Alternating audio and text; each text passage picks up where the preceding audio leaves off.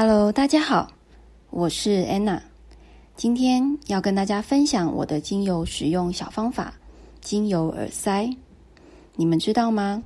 我们的耳朵其实是我们全身身体讯息的反射区，所以我们可以透过自制的精油耳塞，让身体时时感受天然香气对我们身心的支持能量。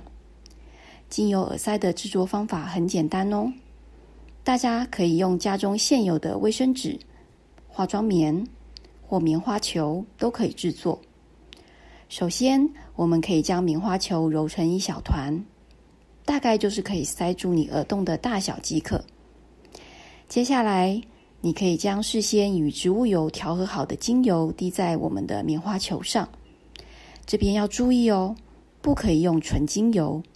因为纯精油对于耳道的黏膜太过刺激了，它一定要跟植物油先调和好，浓度三趴到十趴都可以，这样我们就可以制作好我们的精油耳塞了。这个方式可以保护我们的耳朵不会被病菌、病毒侵入。